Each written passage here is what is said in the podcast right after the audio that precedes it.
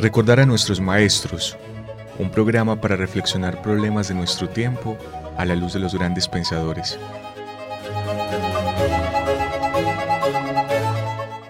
Dirección,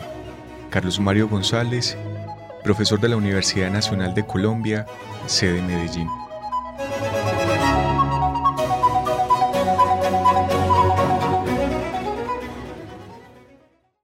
Buenas noches. Reciban un caluroso saludo, estimados y estimadas oyentes de este programa radial Recordar a nuestros maestros. Les habla Zulay Morantes, miembro del equipo coordinador de la EMS, Escuela de Pensamiento Crítico Maestros de la Sospecha, proyecto de la Fundación Cultural Entre Líneas. Este programa radial está dirigido por el profesor Carlos Mario González Restrepo, profesor de la Universidad Nacional de Colombia, sede Medellín, a quien le damos un profundo agradecimiento por hacer posible este espacio. También extendemos nuestro saludo y gratitud a Jorge Benjumea en la emisora de la Universidad Nacional de Colombia, a Intisalud, a la Fundación Confiar, a iLibros.com, al pie de la letra, a la librería Umbral y a ustedes, quienes nos escuchan y acompañan el día de hoy. Esperamos que disfruten el programa y que continúen acompañándonos cada lunes a las 8 y 30 pm. También un rotundo agradecimiento a los miembros de la EMS y al equipo coordinador, quienes contribuyen con su convicción y participación al enriquecimiento de este espacio. Bienvenidos.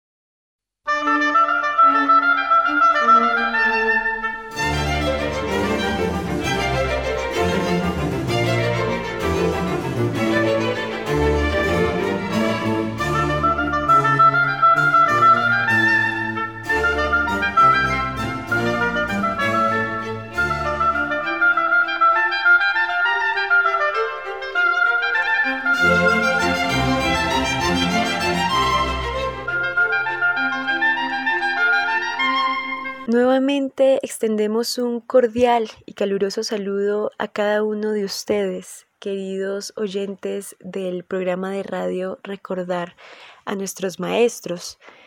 En los programas anteriores, los maestros de la sospecha han sostenido un diálogo muy necesario, valioso e interesante con el eximio Stanislao Zuleta, que ha dejado abiertos muchos asombros e inquietudes, expresados en la forma como Zuleta complejizó su vida a partir de algunas lecturas fundamentales de los maestros de la sospecha,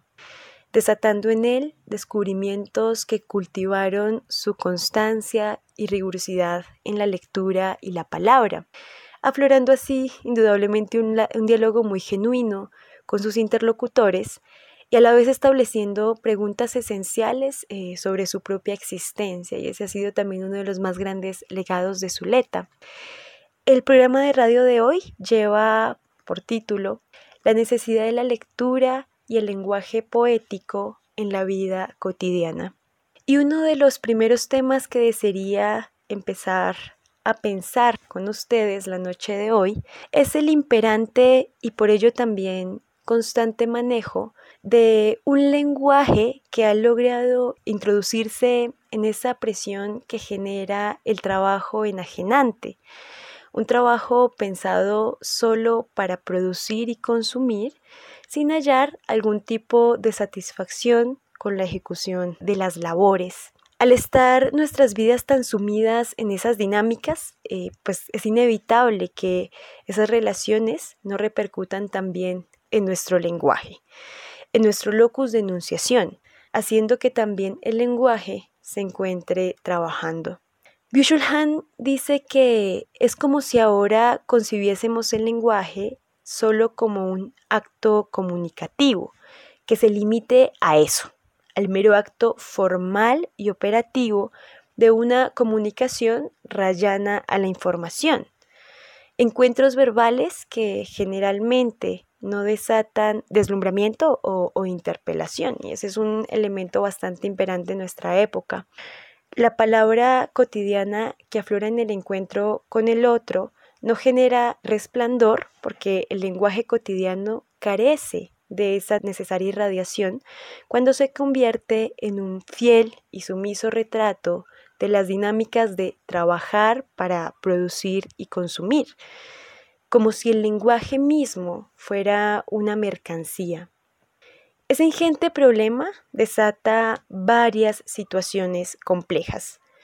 Una de las más claras es la desalentadora y perniciosa forma como muchas personas conciben y se refieren hacia la poesía y la literatura. Y ese es uno de los puntos más centrales que también eh, desearía que podamos pensar esta noche, porque muchos tienen la baja impudicia de decir cosas como hay que leer cosas serias, cosas que valgan la pena. Y yo en realidad me pregunto qué piensan y entienden estas personas sobre lo serio, sobre el valor de nuestras penas y angustias,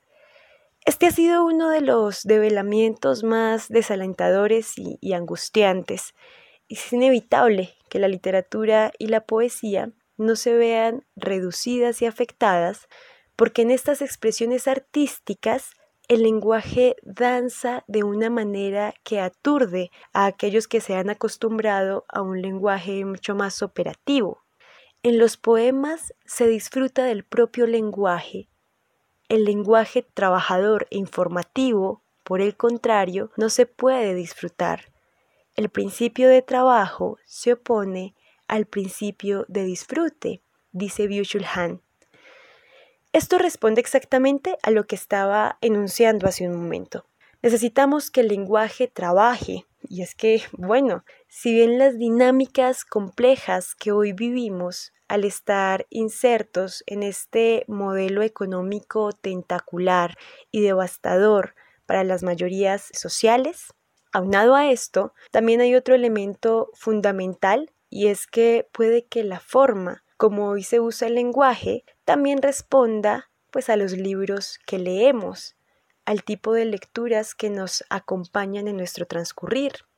Y entonces aquí aflora otro de los problemas eh, que han repercutido en la forma como usamos el lenguaje para comunicarnos con el otro, y es el de la asociación con la lectura.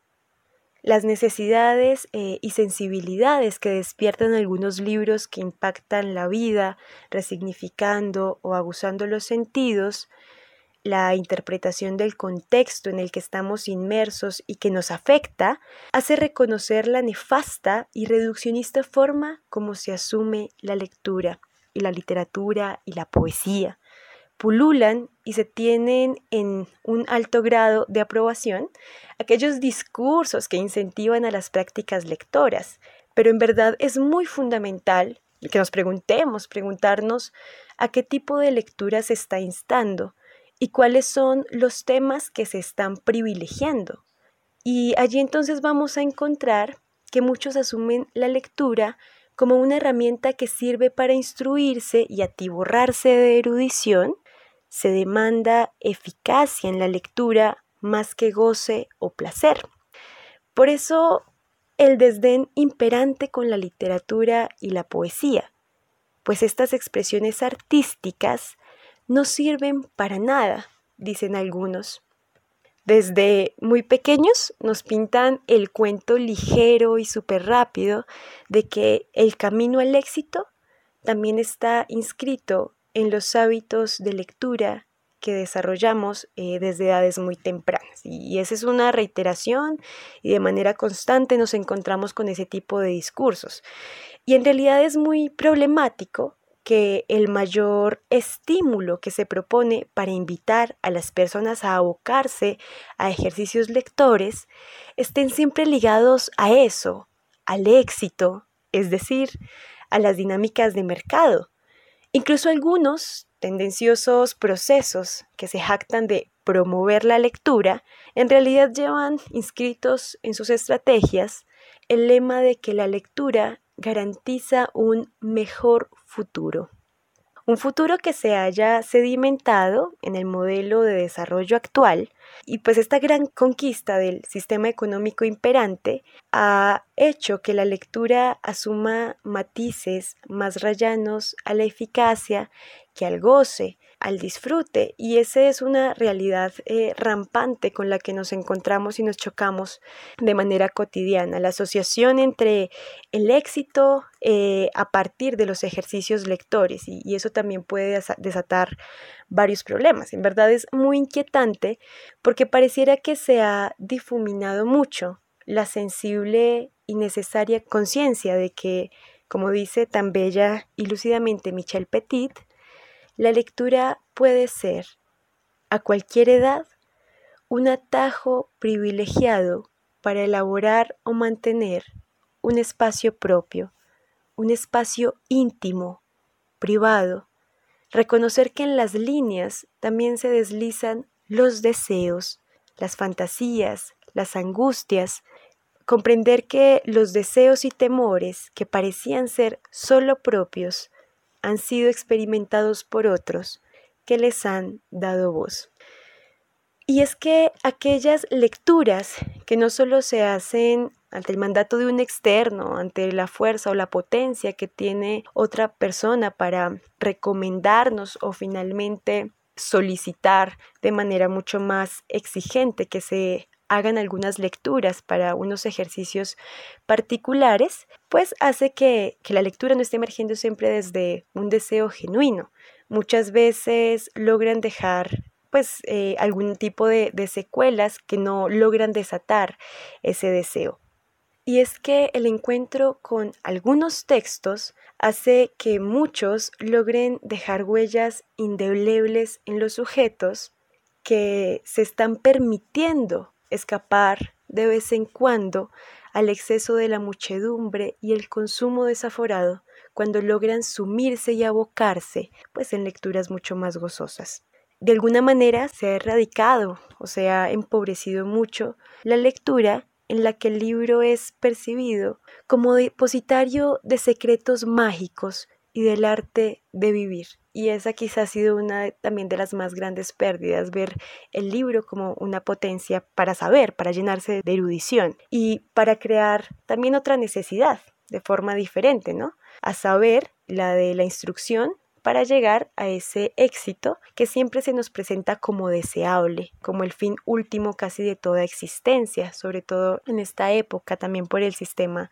económico imperante. Y si bien los libros también demandan una materialidad, aun con todo lo intangible que poseen, pensar en los espacios que posibilitan el acceso al libro y a la lectura también es muy determinante, pues evocando un poco a Borges, siempre hablaba de la biblioteca como un tipo de paraíso, y es que en realidad debería ser así, reconocer las bibliotecas como un lugar donde uno deba y pueda quedarse sin apuros, sin mayores ligerezas y entender que allí se contienen enigmas, se contienen mundos que de otra forma también serían inacibles y serían imposibles de, de poder contener en nuestros ojos, en nuestras pupilas. Un lugar de encantamiento y perdición, más que un lugar de eficacia, para así poder encontrar otros deslumbramientos, pues la lectura que desata un encuentro con el goce y no solo es una respuesta a la obligatoriedad,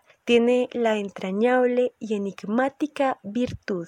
de liberar algo que el lector lleva en él de manera silenciosa, porque no solo lee para la exterioridad, sino que esas lecturas calan hondamente en su interioridad. Y eso es muy determinante porque también estará muy ligado eh, a ese proceso, a ese necesarísimo proceso de empezar a descifrarnos a partir de las letras. En torno a este vital desciframiento de la interioridad de un sujeto a partir del encuentro con unas palabras que le aguardan para intentar ayudarle a descifrarse mejor, se han pronunciado seres que han transgredido el tiempo eh, y los territorios, acontecimiento que reafirma que la poesía y la literatura son expresiones universales de las pasiones humanas. Y uno de esos eh, seres que ha pensado de manera entrañable y que permanecerá quizá de manera perenne y muy necesaria en nuestras vidas es eh, Marcel Proust. Y Proust a este respecto dice lo siguiente, cada lector es, cuando lee, el propio lector de sí mismo. La obra de un escritor no es más que una especie de instrumento óptico que él ofrece al lector a fin de permitirle discernir aquello que, sin ese libro, quizá no habría visto en sí mismo. Y creo que es una de las formas más bellas, como siempre Proust logra transgredir también nuestras sensaciones. Creo que es una de las formas también más bellas de entender cómo ese relato, esas palabras, también pueden ser formas muy significativas de desciframiento para mi propia inquietud, para mi propia existencia. Y también Nietzsche recaba en la importancia de poder sostener lecturas que no estén atravesadas por el afán o el, inmediatismo, diciendo lo siguiente, enseña a leer bien, es decir, despacio, profundizando, movidos por intenciones profundas, con los sentidos bien abiertos, con unos ojos y unos dedos delicados. Esas potencias movilizadoras que se hallan ocultas en algunas letras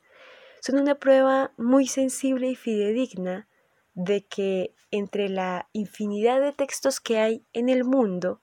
habrá algunos que logren decirnos algo en particular y eso ya es un elemento bastante esperanzador y enigmático. Y esos encuentros se vuelven también una parte vitalicia del sujeto, porque le ayudan a descifrar el mundo y descifrarse a él mismo en el mundo.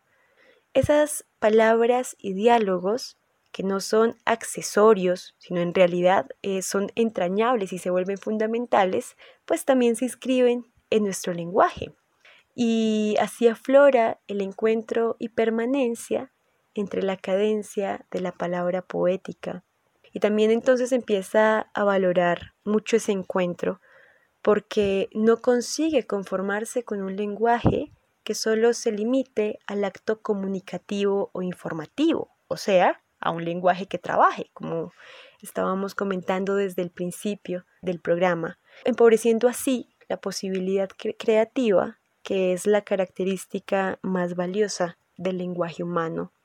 Ante esto, vuelve esta noche a nosotros la eximia antropóloga Michelle Petit diciendo lo siguiente. Pensar la vida con ayuda de palabras que enseñan mucho sobre uno mismo, sobre otras vidas, otros países y otras épocas, y eso por medio de textos capaces de satisfacer un deseo de pensar, una exigencia poética, una necesidad de relatos, que no son el privilegio de ninguna categoría social. Se trata de un derecho elemental, de una cuestión de dignidad, dice ella. Y es que los diálogos que se entablan al descubrir esas palabras pueden hurgar en rincones inhóspitos de acontecimientos históricos, sociales, e incluso la creación admirable de otros mundos posibles, como también nos acaece con la ficción, y a la vez están hechos con retazos de la vida cotidiana, conteniendo así esas hondas pasiones humanas. Ahí habita su carácter de universalidad, donde el acceso a esos relatos que ayudan a complejizar la propia existencia, donde también pueden aflorar eh, tantas angustias como deslumbramientos, nuevos cultivos de deseo, incluso la conformación de criterios y convicciones. Pues cuando el sujeto está más familiarizado con los juegos de la lengua, Petit dice que quizá no se sienta tan desnudo, tan vulnerable frente a ese primer charlatán que pase y pretenda curar sus heridas con una retórica simplista. Esto es fundamental porque en ese imperante desdén a la literatura y la poesía sobre el que hemos dialogado desde el principio del programa,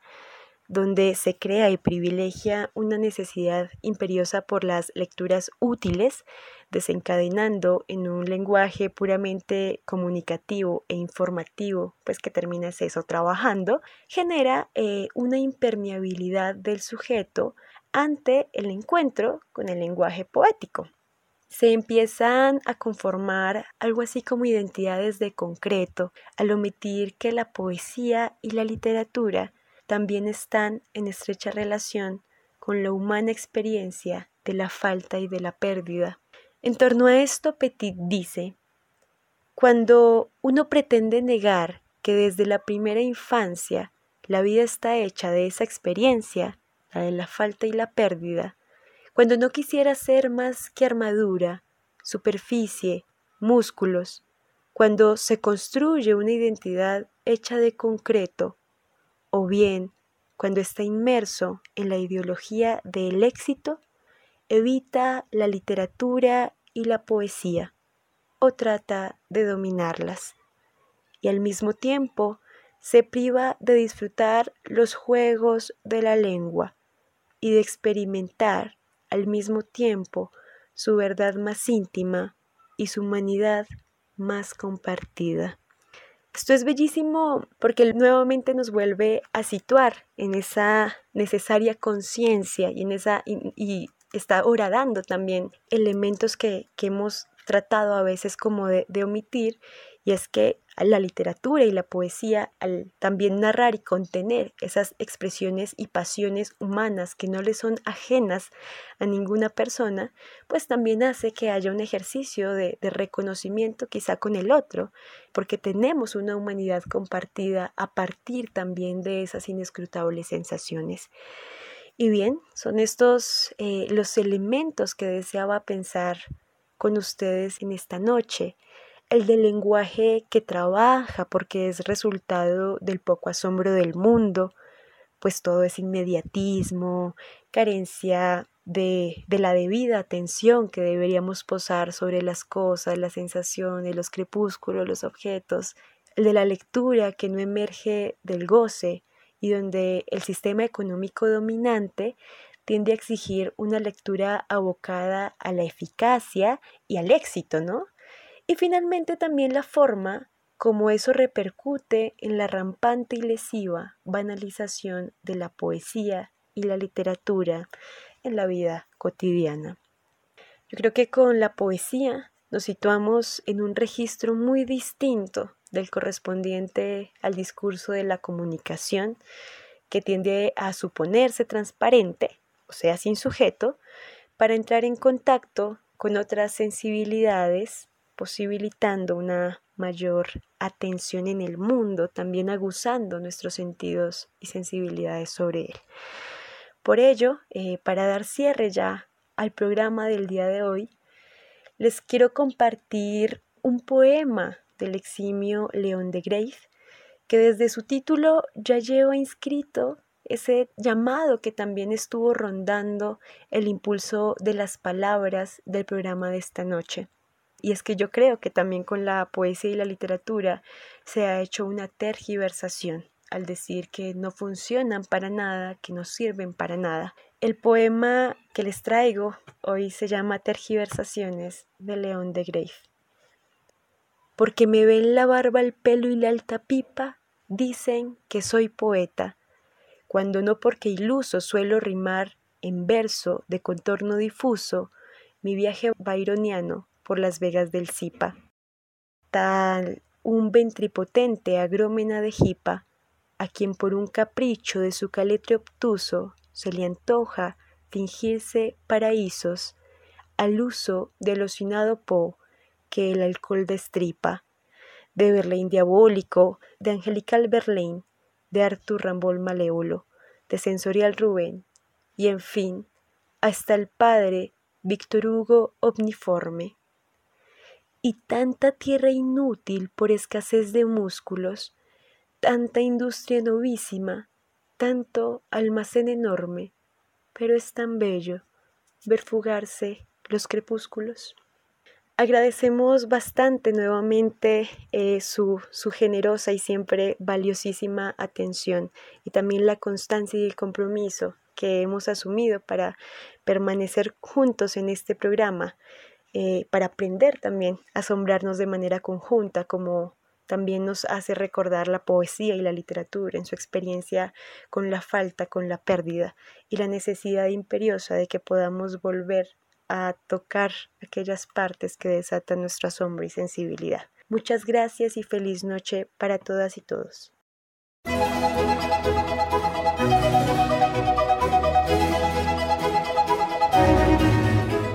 Recordar a nuestros maestros, un programa para reflexionar problemas de nuestro tiempo a la luz de los grandes pensadores.